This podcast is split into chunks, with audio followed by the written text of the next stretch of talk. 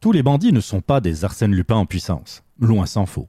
Parfois, on dénote un flagrant manque de préparation, pour d'autres, c'est plutôt la chance qui est aux abonnés absents.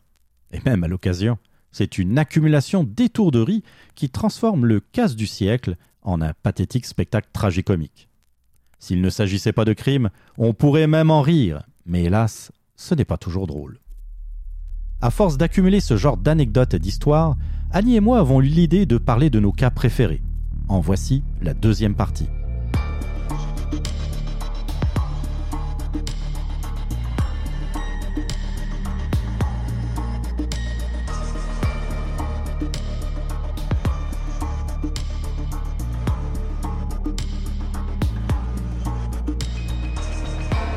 Je suis Annie Richard. Je suis Jean-Philippe Rousseau.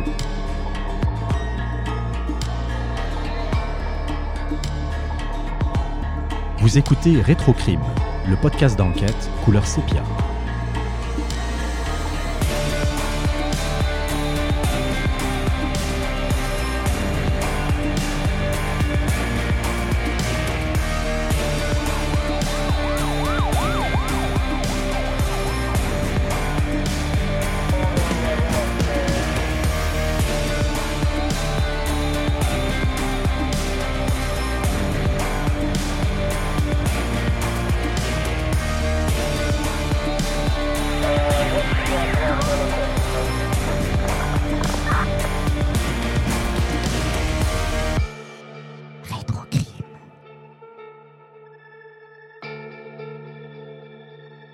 Jean-Philippe, moi, j'y vais avec un hold-up qui, qui peut avoir l'air, euh, en fait, des hold-up sur une série qui peut avoir l'air bien ordinaire, mais moi, je trouve ça fascinant et réellement loufoque un peu. C'est évidemment avec un recul, hein, on n'est pas Oui. dans la même époque, puis bon, il n'y a pas non plus de victimes vraiment là, dans ça, mais euh, c'est c'est juste le fait, le, le côté linéaire de la chose où ils n'ont pas prévu à quel point c'était prévisible ce qu'ils faisaient. C'est une série de hold-up qui s'est produite dans des dépanneurs Perrette, très connus au Québec. Ici, c'était une laiterie à l'époque, euh, un distributeur de lait, qui est devenu des dépanneurs. Là, tu sais. Oui. En fait, des Tout le monde de ma petites épiceries. euh, Ouais. ça, pour, pour- je- là, je parle pour les Européens. Là, euh, des dépanneurs, Ah, c'est ça. C'est, une épicerie de, quat- de, de quartier. C'est l'équivalent de ça. OK. C'est ça. Nous, on, on appelait ça un dépanneur. Ben, on appelle Qui- encore ça qui- comme ça. Qui porte très, très bien euh, le Oui, nom d'ailleurs, C'est vrai. en passant. Oui. Donc, un soir de mars 1972, il y a une bande de voleurs qui terrorisent les dépanneurs épicerie Perrette du sud-ouest de la ville de Montréal. Mhm. Euh, le hic dans tout ça, c'est que la trajectoire que ces gars-là vont avoir d'un dépanneur à l'autre pour commettre leur hold-up est tellement linéaire et prévisible que la police va faire. Attends un peu, là, je pense que d'après moi, le prochain, ça va être le Perrette de la Chine, parce que c'était, ça allait vraiment en ligne droite. OK, donc dans le fond, euh, ils s'attaquaient à un Perrette, un dépanneur Perrette, l'un après les autres, là, de façon à suivre quasiment une ligne. Là. Ah, il faisait un hold-up, partait en auto, euh, s'en allait à un autre Perrette. OK. En tout cas, on parlait de Perrette. En, en parce qu'il y avait en juste des suivant un schéma. Ben, c'est que c'est qu'en fait, eux, sans s'en rendre compte, euh, probablement, parce que visiblement, sinon, il Voyons. aurait peut-être fait on fera pas ça. Euh, c'était vraiment là, euh, puis je l'ai fait là, le trajet là, Oui. avec Google, puis c'est ouais, c'était OK. Mettons, si, en plus, s'ils volaient que dans des perrettes, ben là, les policiers, tu sais, ils vont se dire OK, bon, là, on a un me mode opératoire. On a, Ben oui. on a une signature assez prenante. On n'a que des perrettes. Et là, ils ont fait le perrette, admettons, là, je ne me rappelle plus exactement, là, disons, Hmm. mettons, je sais pas, Verdun, Pointe-Saint-Charles, on se déplace, maintenant, on s'en va à la Chine, je sais pas. Là, je dis ça. Tellement méthodique qu'ils en devenaient Ben, prévisibles. linéaire. Carrément, il n'y a pas de mot plus exact que ça. Linéaire, ils ont fait, ben, écoute, le prochain, ça devrait être la Chine. Puis là, ils se sont pointés dans le stationnement du dépanneur Perrette, la Chine. D'accord. Et les gars sont arrivés. Se sont fait coffrer Oh, immédiatement. ben, Je trouvais ça vraiment le fun. Là. C'est, je- incroyable. C'est C'est- incroyable. Oui, c'est ça. Comme- comment être plus prévisible, mais surtout être l'artisan de son propre malheur, Oui, c'est ça. de sa propre Il y arrestation. était plusieurs en plus. En plus. Ça fait plusieurs pas, ils n'étaient pas très, fois. très brillants. hein. Non. Dans la catégorie des armes inusitées, Ah, j'adore. écoute, Let's go. on a, euh, on a énormément de... de- on, a parlé des revolvers joués, on a parlé d'attaques au poivre, on a parlé de, de beaucoup, beaucoup d'armes inusitées, mais celle-là est quand même pas pire. là, on se transporte euh, en, en 1979. Euh, on est dans le coin de, de Québec et puis euh, il se trouve que bon bah il y a des, des dentistes hein, qui, euh, qui ont pignon sur rue Mhm. et à un moment donné se présente un adolescent, deux adolescents en fait, qui arrivent dans une clinique dentaire de Québec. Ben voyons, clinique dentaire en plus. Oui, c'est vrai. On se dit, OK, on a besoin d'argent. Je sais pas, moi, dans la liste des, des possibilités, des probabilités là, pour avoir de l'argent, la clinique dentaire, me semble que c'est pas mal. On a affaire à deux adolescents. C'est peut-être un peu la réponse Il y à a la question. ça, hein. il y a ça, il y a ça. Et donc, euh, donc euh, deux adolescents arrivent dans la clinique dentaire armés d'une épée. Une épée. Oh, et une épée. euh, puis, puis bon, euh, ils rentrent avec une épée. Je je sais Une pas, épée, ils- c'est tellement pas ergonomique. Ben, oui, où ils ont, où ils ont pu cacher ça. Tu sais, comment, comment ils sont parvenus à rentrer dans, dans la clinique sans se faire voir? Ou en tout cas, c'était peut-être pas. Avec ça aussi, comment se, Ouais, se c'est pas, c'est, c'est pas le fun. En tout cas, c'est, peut-être qu'on était dans une période où euh, les films de cap et d'épée ou les films de pirates étaient à la mode. Je sais pas, 79, je Des t'avouerai. grandeurs nature. euh, possible. Mais ça a quand même marché. Hein? Ben, ça a marché. Temporairement. Parce qu'en fait, ils ont réussi quand même à soutirer un montant de 265 dollars au dentiste. Ce qui est quand même Oui. ben, deux même. adolescents, on s'entend, en 79, 265 piastres. Moi, j'aurais aimé ça, voir Ce qui ça. est là. décuplé là, quand même aujourd'hui. là, Oui. euh, ouais. Et euh, bon, ben évidemment, là, euh, sans surprise, ils ont été euh, retracés et arrêtés par la police très rapidement.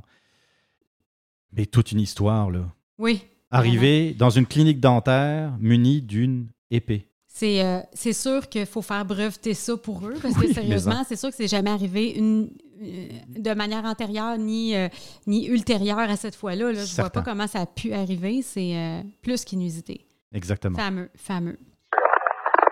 Moi, j'aime bien, euh, après avoir euh, parlé euh, d'un de mes hold-up préférés qui est euh, la chocolatière euh, frondeuse, j'ai une autre femme là, euh, qui, qui, qui, sans vouloir être nécessairement frondeuse, euh, a quand même agi d'une manière extrêmement courageuse. Mais des fois, hein, le courage, c'est pas tant que c'est réfléchi, ça peut être un geste qui est euh, de la survivance, ou en tout cas, bref, euh, euh, quelque chose qui s'est fait sans, sans vraiment le réfléchir. Ça s'est passé en 1959 à la pharmacie La Palme, qui était au 3038 rue Masson, au coin, en fait, là, maintenant où il y a le Piri-Piri, en fait, à Montréal, là, dans le quartier Rosemont. Il y, a, euh, il y a eu un cambriolage, un hold-up, tu sais. Et euh, il y a une femme qui travaillait là, dans cette pharmacie-là, elle s'appelait Monique Paquin.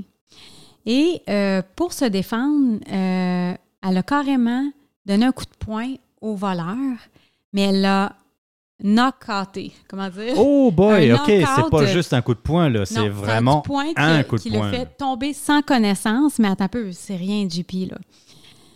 C'était un ancien boxeur. Le bandit.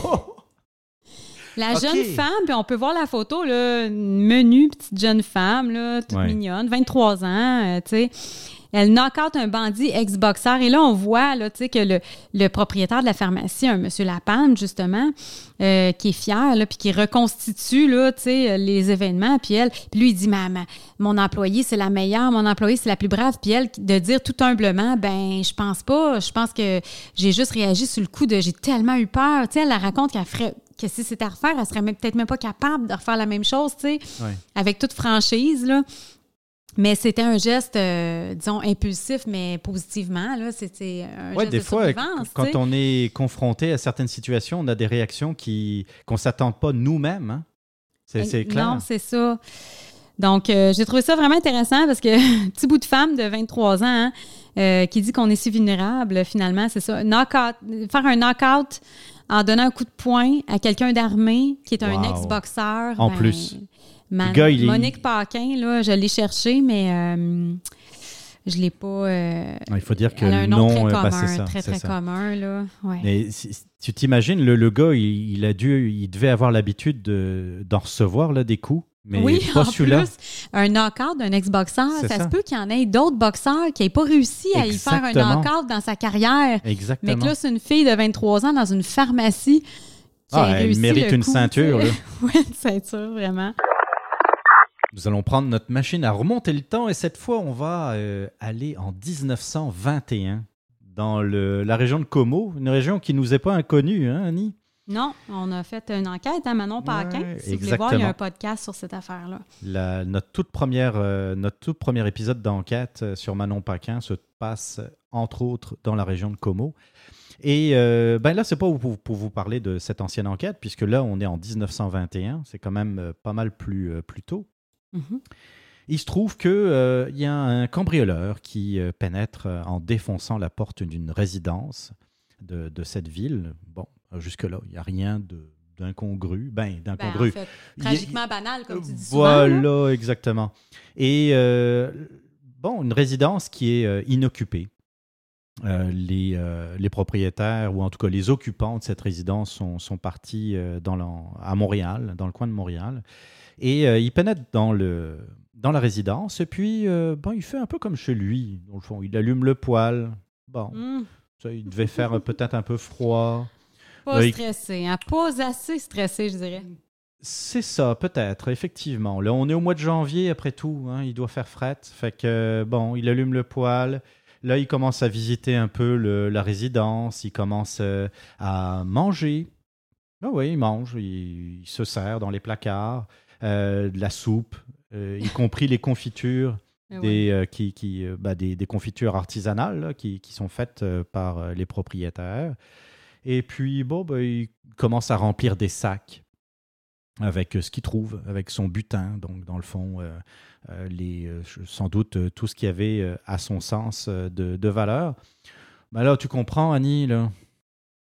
Ben là, il a mis, il, il a mis le poêle, il est bien, confortable, il a mangé. Qu'est-ce qu'on fait après, euh, après avoir mangé? Bon, on s'assoupit. Ça dépend, c'est quoi le, le, le- le destin dans tout ça, là? Ben, en tout cas, des fois, ce qui, ce qui se passe, là, c'est qu'on a envie de faire une sieste. Tu sais, après, Vraiment pas stressé, là. là. Ah non, Euh, mais c'est écoute, la palme d'or du pas Annie, stressé. Annie, il est fatigué, là. Il a travaillé, euh, il, il a fouillé à droite et à gauche, il a rassemblé tout ce qui avait Ah, de Ça va valeur, mal finir. il a mangé, et puis il s'est couché. Sauf que le voisin, euh, ah, il regarde, il dit, mais il me semble, mes voisins sont absents. Comment ça se fait qu'il y a de la lumière en ce moment? Là, il s'inquiète. Alors, il appelle. Alors, on- bon, je répète qu'on est en 1921, donc euh, les lignes directes, euh, c'était, ça marchait Non, pas de même. j'imagine. euh, C'est celle par l'opératrice ou encore. Exactement. Donc, ils savaient plus ou moins où restaient euh, les, les occupants. Donc, il appelle un médecin de la région de Montréal. Le médecin finit par rentrer en contact avec les propriétaires qui, effectivement, sont un peu pris au dépourvu. Il dit, ben non, il pas censé avoir de lumière. On n'est pas là. On n'est pas dans la résidence. Donc là, euh, ce qui se passe, c'est que la police finit par être, par être contactée et euh, les policiers arrivent dans la résidence et retrouvent notre charmant, ben, charmant, façon de parler Ah, évidemment, ben, ça en devient attachant, là, rendu là. pas pratiquement effectivement, et ils le trouvent euh, assoupi, tout simplement. Puis euh, ils procèdent euh, à son arrestation. Et voilà comment s'est terminée J'imagine qu'il y avait très peu d'alibi. Hein? Oui, euh, là, c'est c'est rendu difficile. hein. Euh, J'ai vu de la lumière, je suis rentré, puis je me suis fait une Ouais, soupe. ça. Non, ça marche pas. là. Surtout tromper, avec les sacs, les sacs qui étaient remplis de de- de- de- d'objets de, valeur. Ça me rappelle un hold-up à domicile, ben, un cambriolage en fait à domicile où euh, j'ai jamais réussi à le retrouver par contre parce que je l'avais pas conservé euh, quand j'avais vu ça. C'était euh, un, un cambrioleur qui avait pris la peine de faire le lavage. C'était Oh pas fait boy. prendre, là, par exemple? C'était pas fait prendre sur le coup, mais les, les, les occupants s'étaient rendus compte à- après là, que la personne avait fait son lavage. Faut pas être stressé. Non, vraiment pas. Mais il, avait, il était tombé sur le linge sale et puis il s'était dit je vais rendre service euh, au propriétaire. ou- Non, il faisait son propre lavage ah, à son lui. propre lavage à lui. Il a volé, mais Il était arrivé avec son linge sale. oui. Ah, ok. C'est fameux. Tant qu'à être dans des vols à domicile comme ça, j'en ai un un peu triste par contre, mais qui vaut la peine d'être raconté. C'est moins loufoque, je dirais, mais ça reste quand même inusité. Ça se passe en 1964, un soir d'hiver là, froid, dans la région de Donham, dans les cantons de l'Est. Un couple de personnes âgées qui avaient aussi euh, euh, des, des gens en visite qui étaient là, qui étaient des amis de la famille ou encore de la famille, des, des cousins, je ne sais pas trop. Là. Et que là, euh, ce soir-là, il y a, il y a trois, euh, trois hommes qui sont rentrés, là, de- évidemment, là, de, dans le domicile là, de manière, euh, comment dire, par infraction. Là. Mhm. Un cambriolage, vraiment. Là. Genre Et- de- d'arrivée pas souhaitée, là, dans le fond. D'arriver pas souhaité, il ne faut pas oublier qu'à cette époque-là, s'il y avait plus de cambriolage à domicile, c'est aussi parce qu'il y avait beaucoup, surtout chez les personnes âgées, des gens qui n'osaient plus laisser leur fortune à la banque parce que justement, il y avait tant de vols de banque. Oui. Puis c'était compliqué. Il y a certaines banques où c'était compliqué ou laborieux Mhm. de faire enquête et de. Ça prenait du temps avant qu'ils puissent recevoir leur argent en retour, Mhm. l'argent qui avait été volé.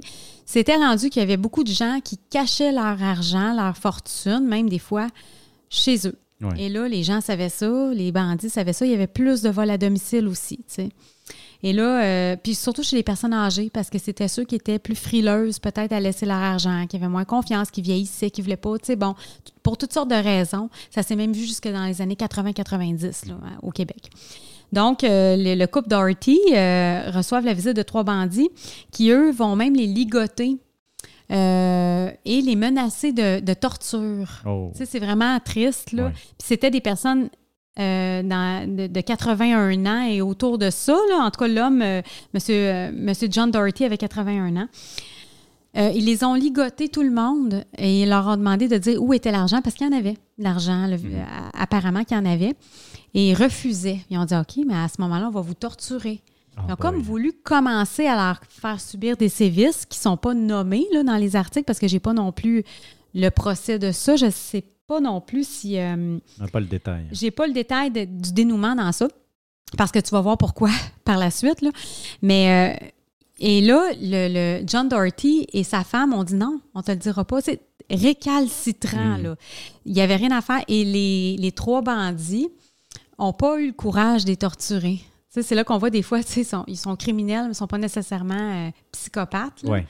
Et ils n'ont pas eu le courage, fait qu'ils ont, ils ont, ils ont viré tout sans dessus-dessous pendant que les, les trois, pendant que les, les- en fait, les, les personnes âgées étaient attachées sur leur siège de cuisine, sur leur euh, chaise de cuisine, ligotées.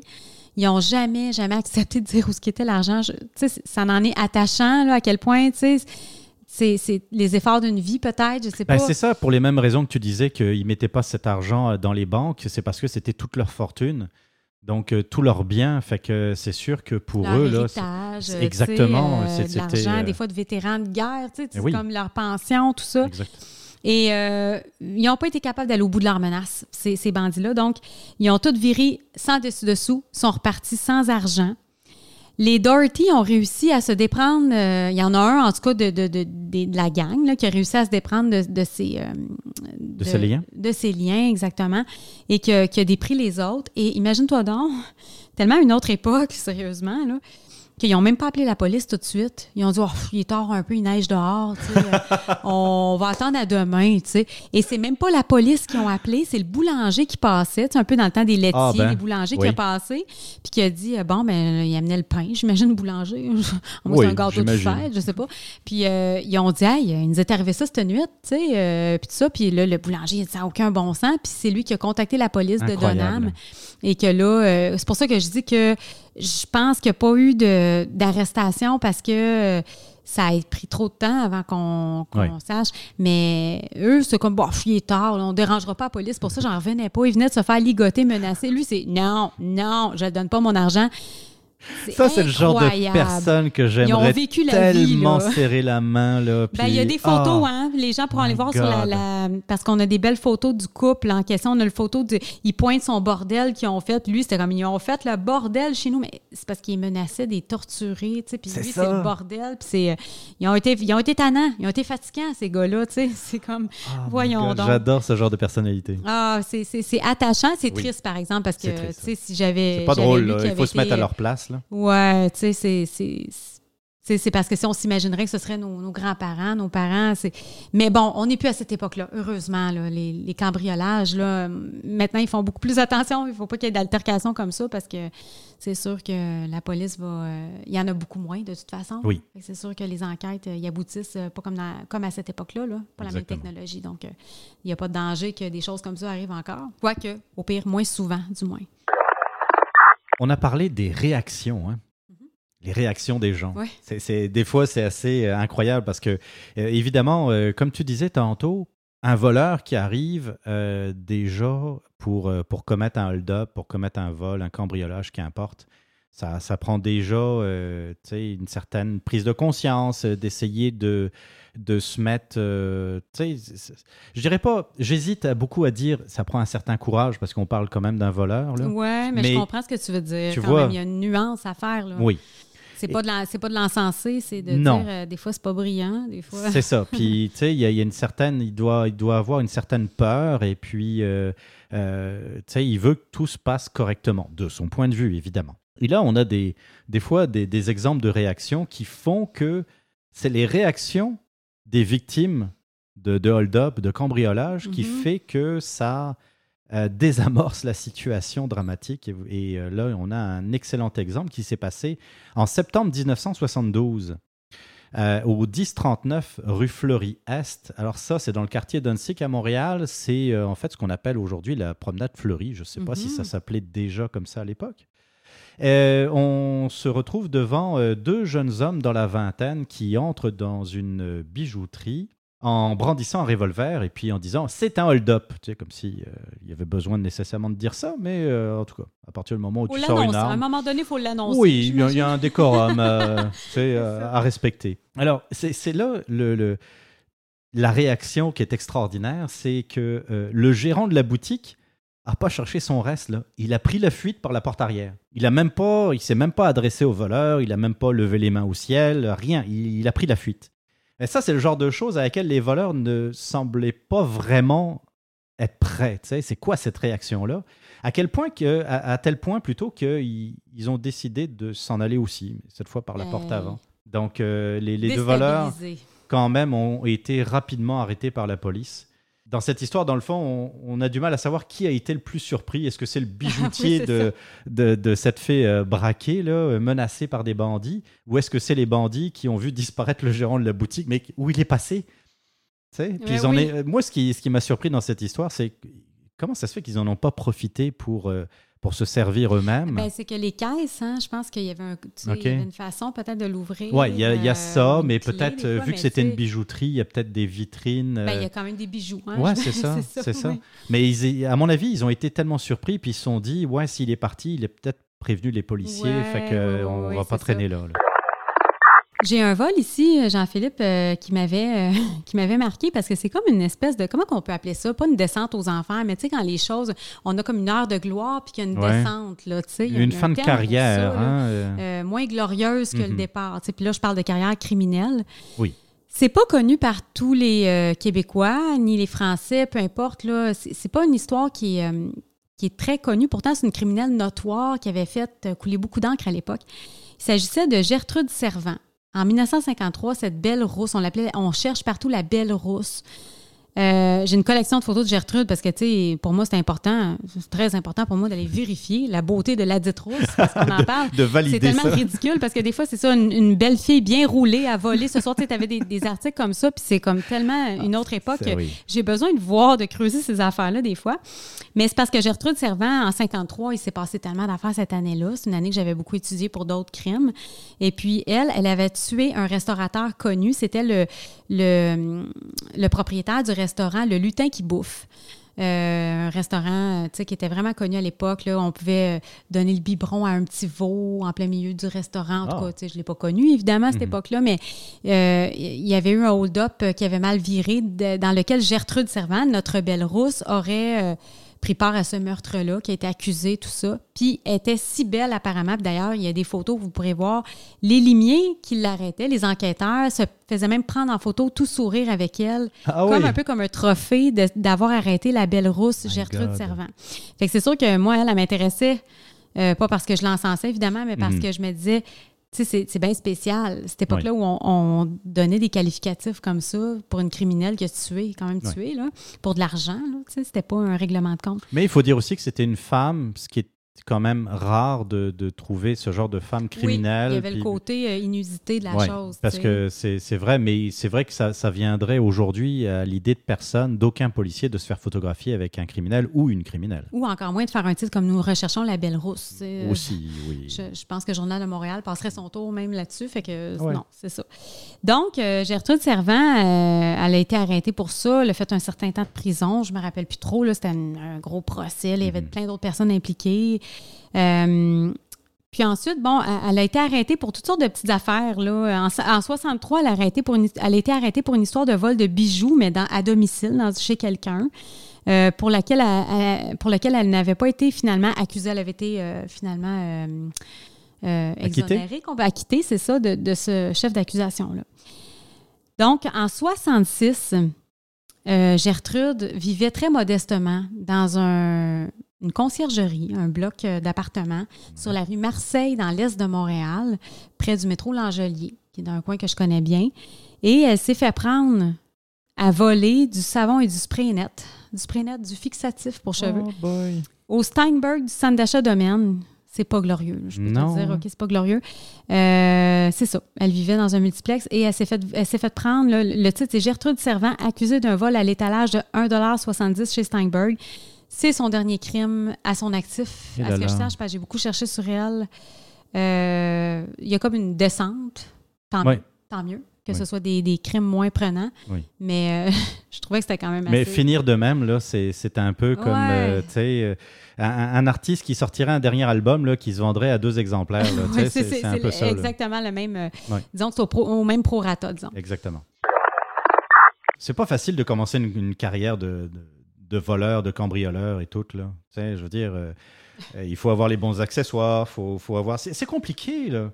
Et puis, ça, ça me fait penser à une histoire de, qui est arrivée euh, entre Noël et Jour de l'An 1950.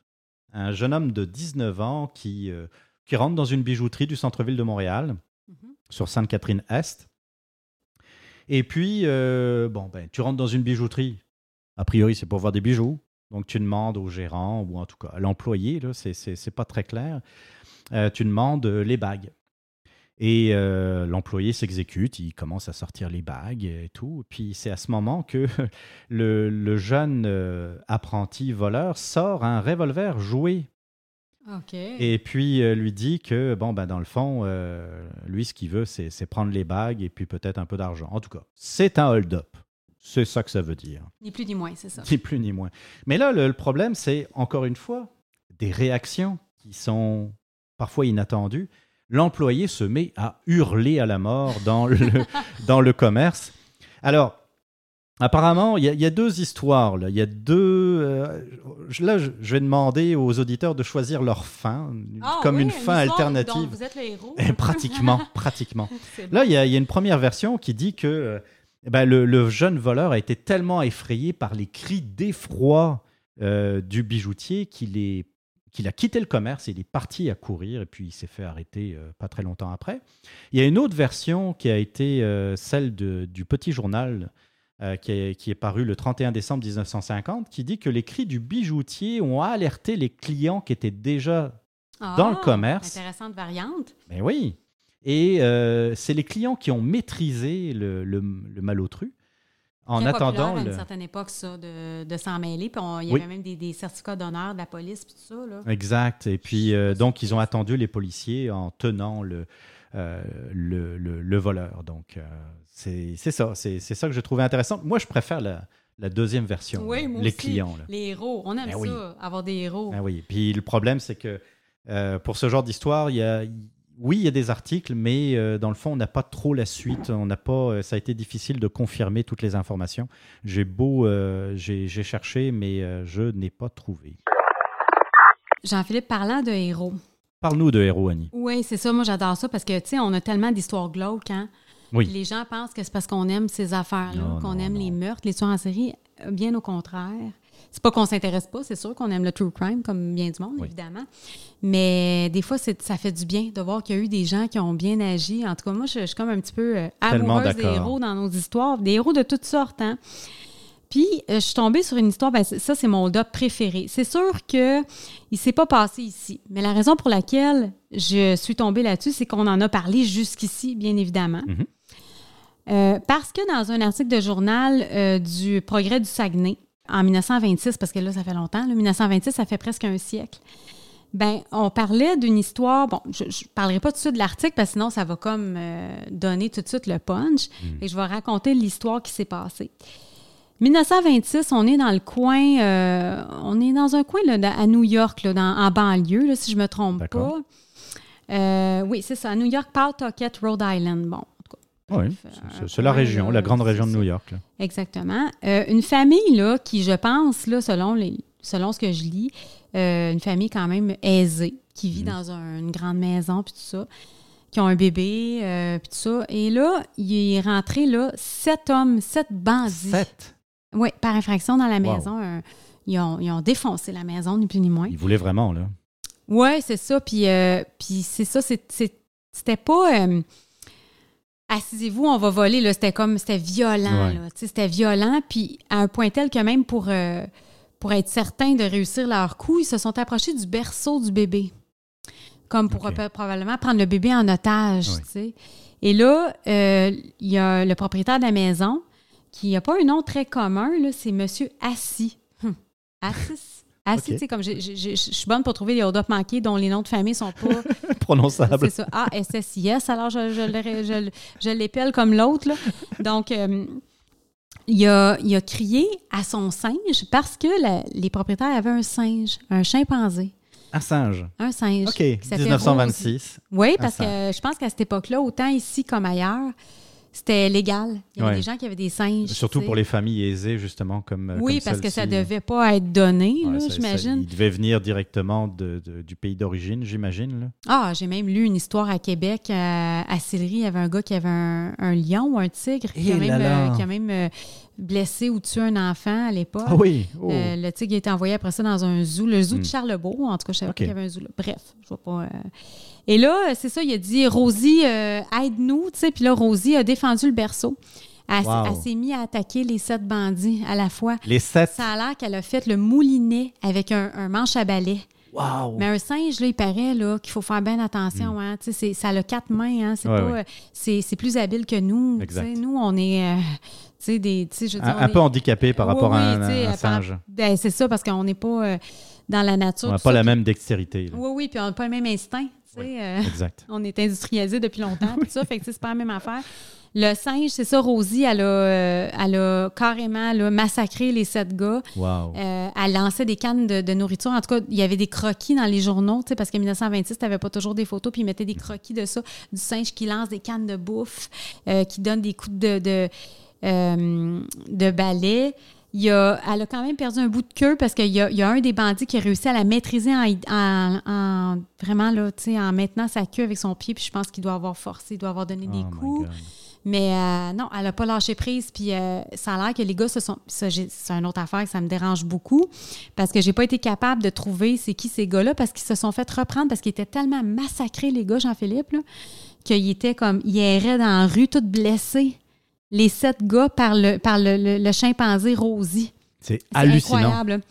Ça a fait la manchette des journaux dans ce temps-là, 1926. Euh, C'était un héros. Puis, tu sais, comme je dis, euh, je dis souvent, il faut aller voir la revue de presse parce qu'il y a une photo de ce singe-là. On voit la mère avec le bébé, tu sais, qui que c'est le bébé qui a été sauvé, là, ou en tout cas, je sais pas ce que les bandits y auraient fait, là, mais bref, tu sais, euh, il s'attaque, il s'en C'était peut-être plus berceau. la menace qu'autre chose, mais. Ouais, mais tu sais, euh, ça Mais on a sait jamais, ouais. c'est ça, on avait affaire à de la vraie racaille, Ouais, là, ouais. selon les journaux. Puis le singe, il est en arrière, puis tu sais, il- tu sais, il, regarde pendant que la photo se prend, puis son regard, c'est vraiment comme là, là, tu peux être sûr que s'il y en a un autre qui arrive ici, là, il est encore aux aguets, on le voit, le côté animal protecteur, c'est fascinant, là, vraiment, puis euh, c'est une de mes histoires préférées, puis c'est ça, c'est ce qui arrive, c'est que dans le dans le, jour- le Progrès du Saguenay, qui est un journal, là, évidemment, de Saguenay-Lac-Saint-Jean, euh, il en parlait. Ben, c'est- en fait, c'est comme plus un vox pop, comme un, comment dire, euh, comment une tribune, un peu, Ouais. quand un, un- un lecteur peut peut donner son opinion, tout ça comme une espèce de tribune d'opinion, qui disait que, bon, ben, il s'est passé ça, on a vu partout, tout le monde dans les journaux, que, euh, qu'il y a eu un singe qui a sauvé des gens. Euh, puis là, je cite le passage, c'est dans euh, le, progrès du Saguenay du 2 juillet 1926, disponible sur BNQ numérique et dans les journaux. C'est surtout quand la police est passée dans un endroit que les bandits font leurs exploits. Alors, si un seul singe avec un manche à balai peut faire tant de besogne pourquoi ici au Canada, pays d'avenir, on ne s'adonnerait pas à l'élevage du singe pour en faire une police d'intérieur? c'est merveilleux. Tu sais, comme les gens pensaient que, tu sais, les gens allaient jusqu'à penser, puis tu sais, pour cette époque-là, c'était peut-être pas loufoque. Là, pour nous, on, trouve ça drôle, mais dans le temps, c'est mais ça fait un très bon partner de la police. Ça, une, une, brigade, une escouade de chimpanzés. Oui, mais tu sais, j'imagine ça comme assistant policier, puis sérieusement, c'est parce que maintenant, c'est sûr que ça passerait pas, parce que, tu sais, on peut pas blesser un bandit, mais dans ce temps-là, euh, tu sais, j'ai même vu justement aujourd'hui, dans un article, dans les années 60, un, gérant de banque qui était encensé pour avoir tué un, un, gunman, comme on appelle un, gars qui faisait un hold-up, un braqueur de banque. Parce que pour protéger son coffre-fort, aujourd'hui, ça passerait pas. On ne tue pas quelqu'un qui vient. Tu sais, c'est pas pareil. Mais à cette époque-là, c'est sûr que ça passait. Là. Puis surtout, tu sais, même moi, je, trouve ça. Ah non, mais c'est impressionnant. T'imagines, le chimpanzé, il est tout seul. Il a un manche à balai, puis il s'attaque à sept sept bandits qui apparemment sont pas à leur coup d'essai là, tu sais, c'est que ça, a l'air d'être des, voleurs aguerris, en tout cas pour certains d'entre eux. Puis comme euh, Yannick Belzil disait dans le, parce que j'en avais parlé dans le podcast Trois bières, euh, il disait tu peux pas laisser le mot courir en prison que tu es là parce que euh, c'est à cause d'un singe là parce que là tu pas l'air très très euh, tu sais disons que c'est soit que soit que tu es la, la, coqueluche ou soit qu'à l'inverse euh, exact. tu t'es es, là pourquoi toi? Ah ben je me suis fait massacrer par un, singe. Et là là. Euh, ça regarde mal. C'est euh, de même que je termine euh, ma série, mais je pense qu'on n'a pas fini. On va en avoir d'autres un moment tu crois? donné. Hein. Ah, oh, je serais étonné. Hein. Jean-Philippe, tu penses? tu penses? Même, oh non, on va en trouver en masse. En masse. oui, cette série d'épisodes sur les hold-up manqués n'est pas prête de se terminer. Nous aurons d'ailleurs bien d'autres occasions de, revenir sur le sujet, ça ne fait absolument aucun doute. En attendant notre prochain épisode, je vous invite à nous retrouver sur la page Facebook de Rétrocrime, sur laquelle vous pourrez suivre notre euh, actualité, mais également donner votre euh, avis et commenter nos épisodes. Nous sommes aussi euh, présents sur Instagram et sur Twitter. J'en profite également pour vous annoncer que tous nos épisodes sont désormais disponibles sur la chaîne YouTube. D'ailleurs, tous les liens se trouvent sur le site retrocrime.com ainsi que toutes nos revues de presse comme celle consacrée à notre série sur les hold-up manqués. On vous invite aussi à laisser vos commentaires sur les différentes plateformes de podcast.